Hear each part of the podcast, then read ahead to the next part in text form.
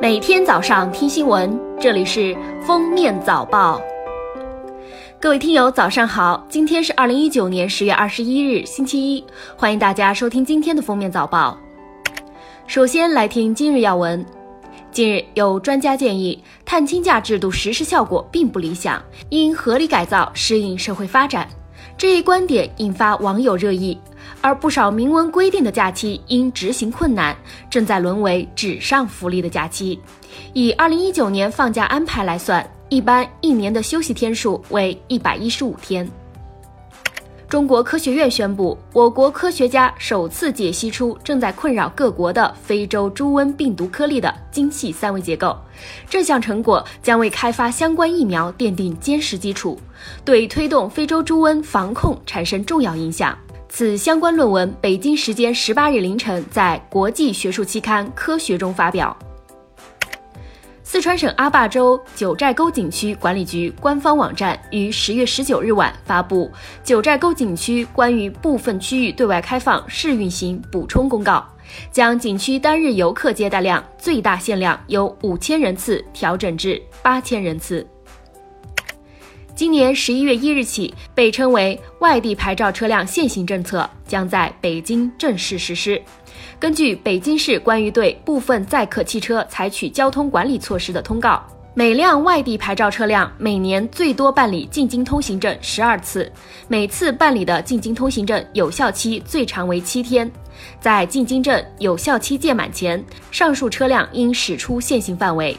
这意味着，除了上路天数受限外，外地牌照车辆的停放也将受到限制。下面是今日热点事件：十九日，二里头夏都遗址博物馆开馆。二里头遗址位于河南洛阳偃师二里头村，距今约三千八百年到三千五百年，是经考古学与历史文献学考证的中国最早王朝夏朝中晚期都城遗存。博物馆共展出青铜器、陶器、玉器、骨角牙器等文物两千余件。今年是甲骨文发现一百二十周年，甲骨文字典收字已有四千三百多个，但目前取得共识的破译字仅一千三百多个，一大半字还不认识。中国文字博物馆曾发悬赏公告，对破译未试读甲骨文。并经专家委员会鉴定通过的研究成果，单字奖励十万。今年北京马拉松预报名人数超十六万人，中签率只有百分之十六左右，再创历年新低。在一些网络交易平台上，出现有人叫价数千元转卖参赛名额的情况。大赛组委会表示，转让参赛名额违法，涉事者将被禁赛乃至终身禁赛。提醒大家，购买他人名额参赛，即便完赛，也不会获得属于自己的成绩。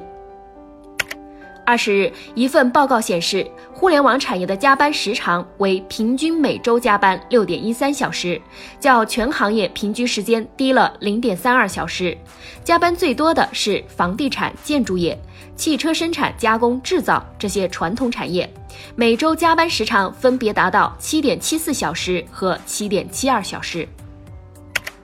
近日，记者调查发现，在某电商平台，仅需十元就可买到一千条女生的微信语音信息。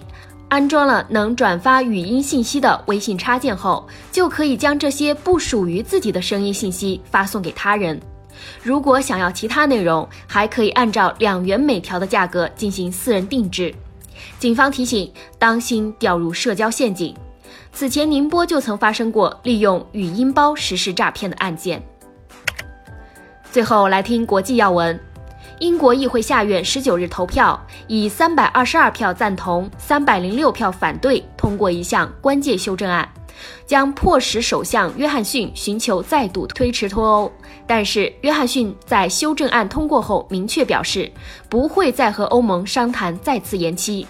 英国目前定于本月三十一日正式退出欧盟。欧洲联盟成员国十八日在欧盟峰会期间商谈七个小时，没有能就启动阿尔巴尼亚和北马其顿加入这一地区组织的谈判达成一致。两名欧盟领导人随即批评成员国阻挠启动入盟谈判是错误的。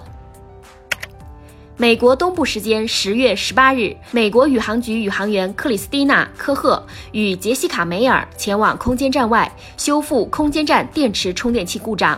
此次太空行走成为空间站历史上首次全女性太空行走。